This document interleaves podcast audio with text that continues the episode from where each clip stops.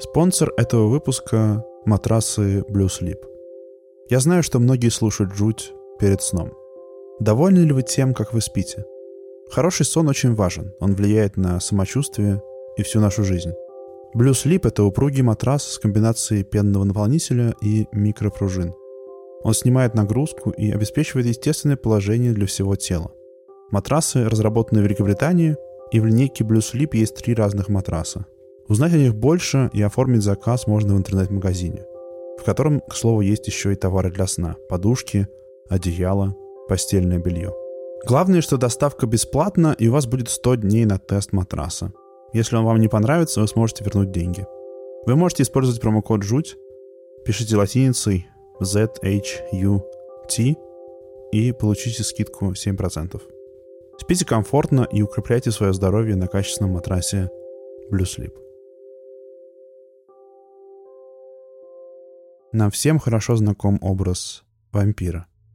Появившийся в средневековой Европе, популяризированный в литературе XIX века и увековеченный Дракулой Брэма Стокера, красивый, вечно молодой и пьющий кровь мертвец глубоко проник в мировую культуру. Но представления об этих монстрах не всегда были такими, какие они есть сейчас. Поп-культура создала романтический образ. Молодые и соблазнительные вампиры, которых можно увидеть в фильмах вроде «Интервью с вампиром» или серии «Сумерки», далеки от того, какими их видели раньше. Живой мертвец-кровопийца уходит корнями в славянскую культуру и происходит из наших земель. И здесь он приносил лишь болезнь, разрушение и беду. Его опасались и всеми силами старались обезвредить. Эта идея, этот образ возник как будто непонятно откуда, но при этом как будто всегда был с нами. Во многих поселениях, деревнях и даже городах люди были на чеку, опасались кладбищ и старались не выходить на улицу ночью, потому что знали, что их может прожидать оживший мертвец.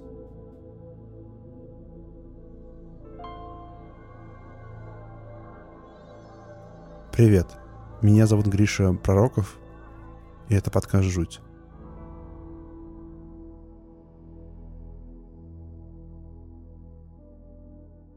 Достоверно неизвестно, откуда взялся образ вампира.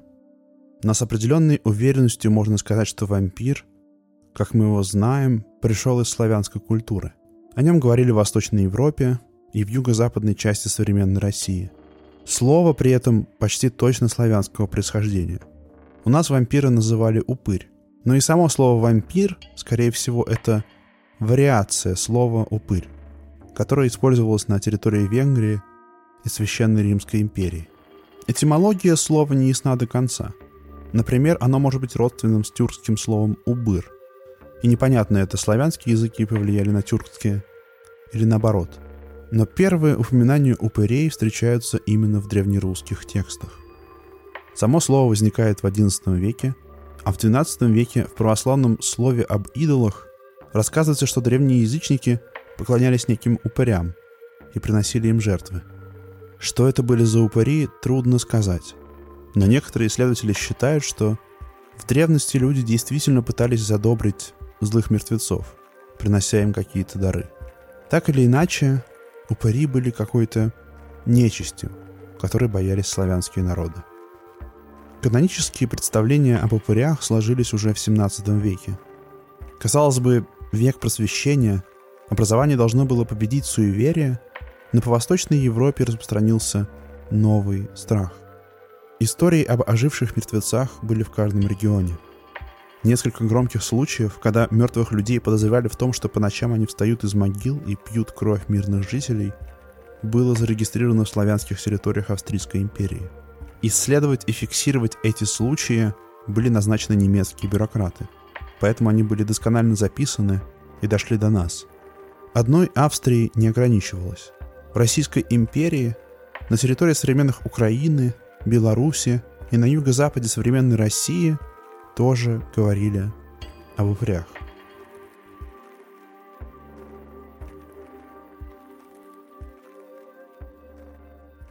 Кто такие упыри? Представление о них связано с еще одним древним верованием. На территории Руси и ближайших стран верили, что смерть бывает хорошая и плохая. Идеальный сценарий — это если человек умирает в старости, в окружении любящих родных, и он похоронен по всем церковным обрядам. Если же человек похоронен не по правилам, если он умер раньше своего времени или, хуже того, вообще не был отпет в церкви, замерз на дороге зимой, был убит и оставлен в лесу, если он самоубийца или утопленник, его ждала более трудная судьба. Была вероятность, что такой покойник вернется в виде упыря. Упырь обычно действовал по ночам и вел себя злонамеренно. Убивал животных, топтал посевы, ломал дома, вызывал болезнь. И да, поедал людей и пил их кровь. Чтобы определить упыря, нужно было вскрыть гроб, в котором лежал покойник, на которого пало подозрение. И если в гробу обнаруживалась кровь, или лицо покойника было красным, значит он стал упырем. Остановить его можно было знакомыми нам способами борьбы с вампирами. Отрубить ему голову, обычно ее клали в ноги трупа, и воткнуть в сердце осиновый кол.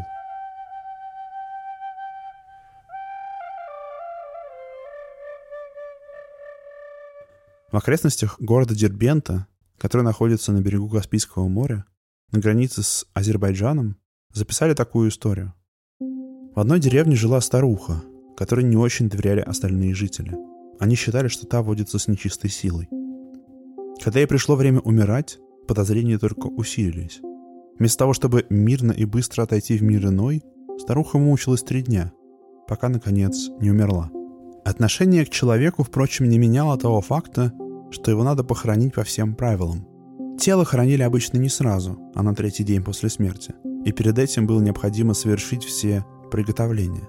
Покойную старуху в соответствии с обычаем обмыли, положили на стол, скрестили ей руки на груди, положили на них образок, чтобы потом уже переложить в гроб – на следующий день односельчане вернулись, а тело старухи лежало на боку, руки развалились, а образок, как будто ненужный, был сброшен и валялся на полу. Для любого деревенского жителя такая ситуация была очевидной. Происходит что-то неладное, покойница не хочет утихомириться.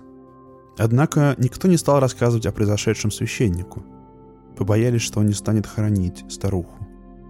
На третье утро после ее смерти прошли похороны – и тут же в деревне вдруг начали умирать дети.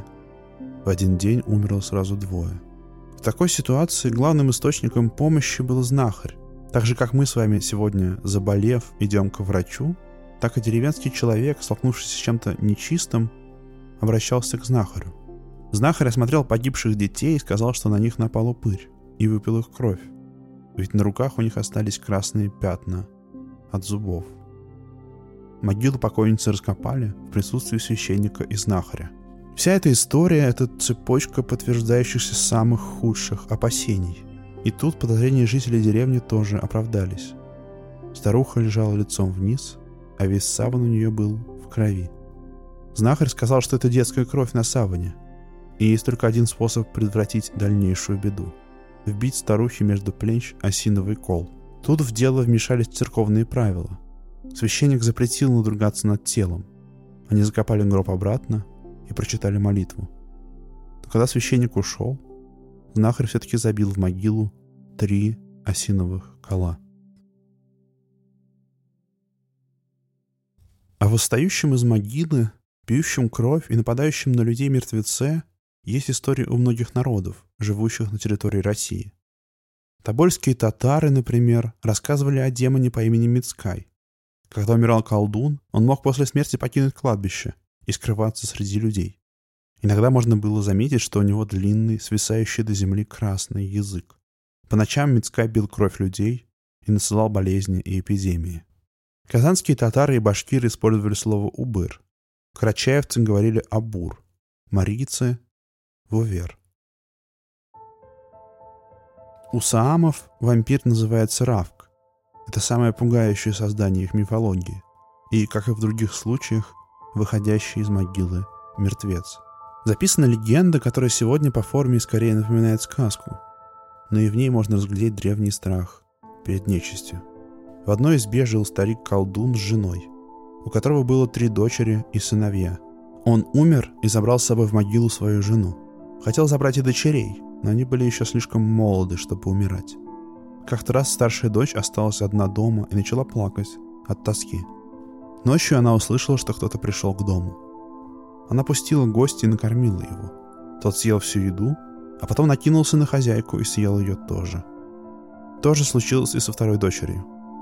Третья дочь, оставшись одна, приготовилась к нападению Равка, спустила собаку и приготовила кипяток и камни. Вампир явился ночью, но собака не пускала в дом. Тогда Равка принялся грызть стену. Третья дочь стала лить на него кипяток и бросать камни. Но мертвеца и это не останавливало. Настолько он был голоден. Равк уже было пролез в избу, но тут рассвело, и мертвец окостенел на месте. Сбежали соседи. Они вбили ему спицу между лопаток, а потом сожгли, чтобы он не возвращался больше в мир живых.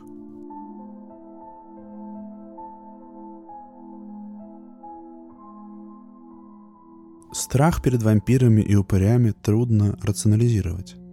Исследователи фольклора, конечно, предлагают разные версии, что страх перед упырями — это страх перед теми или иными болезнями. Или, например, что в старые времена людей часто хранили заживо. И когда те как-то подавали признаки жизни, это в итоге превращалось в легенды. Еще есть такая версия. Упырь всегда приходит ночью, и появление истории о нем можно попробовать объяснить через психоанализ, через простые ночные кошмары — но мне кажется, что в вере вампиров есть что-то более древнее. Что-то, что мы, возможно, не умеем облекать в слова. Не зря истории про упырей были с нами с самой древности. В слове об идолах говорится об упырях, которым приносили жертвы. Получается, что идея о зловещем, беспокойном мертвеце, от которого нужно себя уберечь, возможно, появилась еще в первобытные времена. Во времена, когда пещерный человек испытывал самый базовый, примитивный и оставшийся в нас страх перед потусторонним. Истории про упырей всегда пробуждают в людях что-то глубинное. Даже когда через упырей они пытаются объяснить какие-то другие беды. Ведь упыри не только пьют кровь. В Восточной Европе, в Украине, в Беларуси и России считалось, что упыри несут засуху, неурожаи и могут наслать на людей болезнь. Скажем, в деревне Кимбет, которая находилась в современной Одесской области, в 1867 году наступила засуха. Долгое время не шел так нужный крестьянам дождь, и посевы не получали воды, а значит это могло обернуться неурожаем и голодом. В деревне стали говорить о человеке, который был похоронен у них на кладбище, и который по ночам выходит из могилы. Человек этот, говорили в Кембете, после захода солнца ходит по домам, а перед рассветом, когда запоют петухи, возвращается в могилу, где лежит лицом вниз – Лицо у него красное, а тело никогда не гниет. Думая, что этот упырь и есть причина засухи, кимбетцы привезли две бочки воды, раскопали могилу и вылили туда эту воду.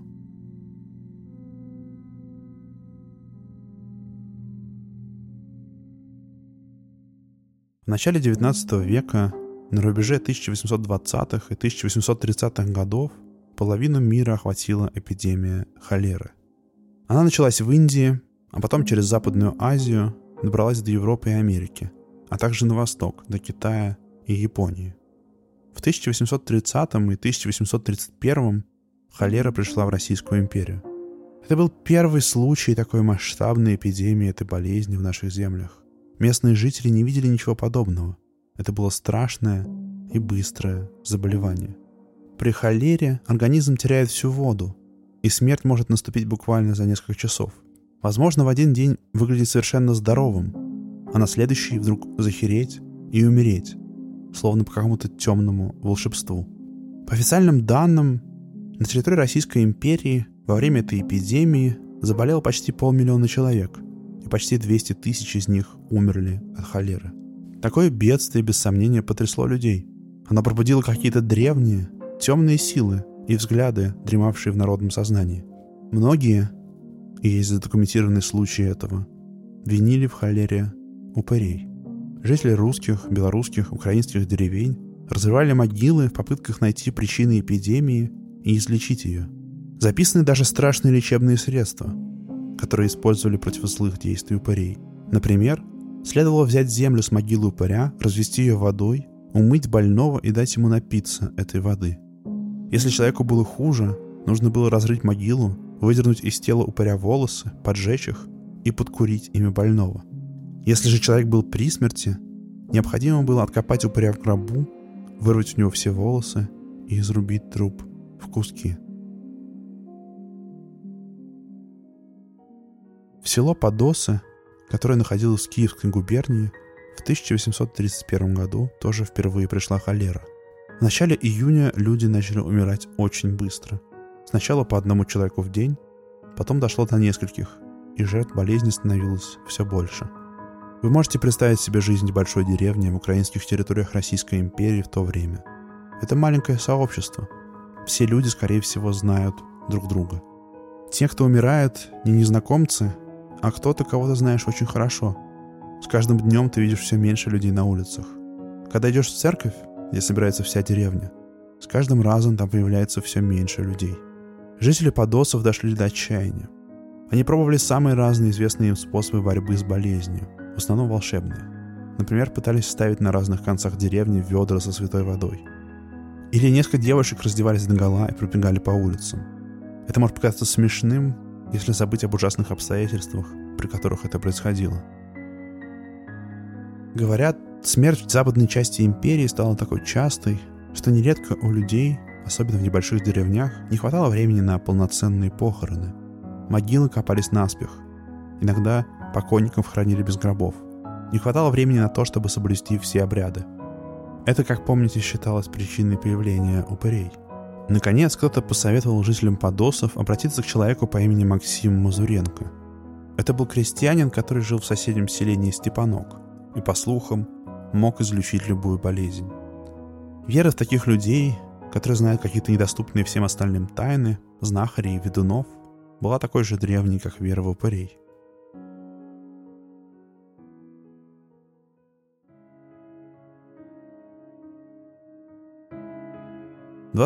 Июня, когда холера бушевала в деревне уже почти месяц, два христианина из Подосов приехали к Мазуренко и попросили его отправиться к ним для истребления болезни. Тот согласился и на следующий день уже был в Подосах. Опросив местных жителей, он пришел к однозначному выводу – Болезнь происходит от умерших недавно деревенского пономаря и его жены, которых похоронили в одной могиле и одном гробу.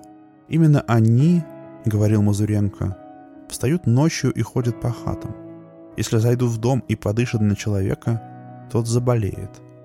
А если еще и кровь высосут, то человек уже никогда не поднимется – Наверное, тут можно подумать, что это просто ушлый человек со стороны из другого поселения решил извлечь выгоду из ситуации и заработать денег на чужой беде. Но тут слова Максима Мазуренко подтвердила еще одна жительница деревни, крестьянка по имени Евдоха Карпенкова. Она рассказала, как поздно вечером на улице встретила умершего пономаря. Тот ударил ее палкой и велел отвезти к своему сыну, местному диакону. Евдоха подвела его к дьяховой хате, открыла дверь и впустила мертвеца в сене, а сама осталась стоять снаружи и слушать, что будет. В доме загрохотали горшки и миски. А на следующий день диакон жаловался, что кто-то ночью побил у него дома всю посуду. Это рассеяло всякие сомнения подосов. В болезни были виноваты упыри. Они спросили у Мазаренко, что можно сделать. Он ответил, что нужно пойти к могиле Пономаря его жены, откопать их и отрубить им голову. Сын покойников, служивший в местной церкви диакон, согласился на эту меру. Толпа жителей деревни двинулась к кладбищу. Они разрыли могилу и открыли гроб. Мазуренко с топором в руках заскочил туда и принялся рубить головы Пономарю и его жене. Ударил раз, другой. Из перерубленной шеи показалась кровь. Сегодня мы знаем, что трупы разлагаются по-разному что многое зависит, например, от климата и условий погребения, даже от личных свойств здоровья человека. Но в XIX веке представления были однозначные. Если в мертвом теле осталась кровь, значит она чужая. Значит она взялась откуда-то еще. Для Максима Мазуренко и жителей Подосов это означало одно. Перед ними упыри, которые вылезали из могил и пили людскую кровь. Мазуренко попросил два осиновых кола и вбил их в тела Пономаря и его жены. Затем взял хворост и тут же в гробу сжег их головы. Жители деревни в благодарность выдали Мазуренко из общественной казны рубль серебром, дали ему ржи, а еще послали трех христиан убирать хлеб на его участке. Но в конце концов новости о том, что произошло в Подосах, дошли до местного начальства. Законы XIX века, которые боролись с суевериями, требовали привлечь его к уголовной ответственности. Не записано, прошла ли холера в Подосах после того, как Мазуренко осквернил тела Пономаря и его жены. Но можно догадываться, что, скорее всего, это действие не вызвало эффекта. Холера своим чередом, унеся жизни еще множество людей, вскоре покинула Подосы и Российскую империю.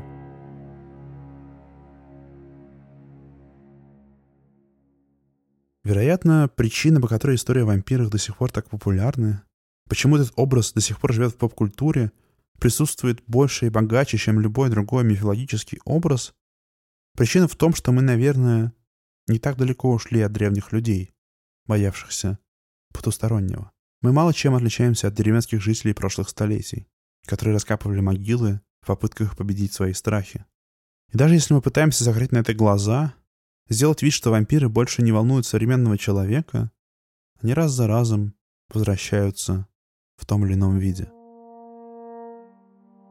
Современный российский город Калининград раньше назывался Кёнигсберг. До 1945 года он был центром одной из провинций Германии, а после окончания Второй мировой войны был передан Советскому Союзу. Новая городская администрация принялась перестраивать город и избавляться от многих признаков прошлого, Калининграда. И это в том числе коснулось кладбищ. До 1945 года в Кёнигсберге действовало больше 50 кладбищ разного размера. Были небольшие погосты при кирхах, были крупные места для захоронения тысячи горожан. При советской власти многие из этих кладбищ застраивались. Надгробия зачастую были уничтожены строителями или вывозились молодежью на субботниках. Многие современные дома в Калининграде, иногда даже целые микрорайоны, стоят на местах бывших захоронений. Такие, например, несколько многоэтажных домов на улице Гагарина. Прошлом на их месте был большой кладбищенский кластер. Полтора десятка участков для могил. В 2008 году здесь шла обширная стройка. И заливая фундамент домов, строители нередко натыкались на старые захоронения. Одним летним днем, в конце июля, строители нашли оцинкованный гроб. Когда они его открыли, они увидели что-то такое, с чем они еще не сталкивались. Скелет внутри был обезглавлен. Вместо головы у него лежала половина красного кирпича, а в грудную клетку был вбит осиновый кол. Упырь все еще с нами.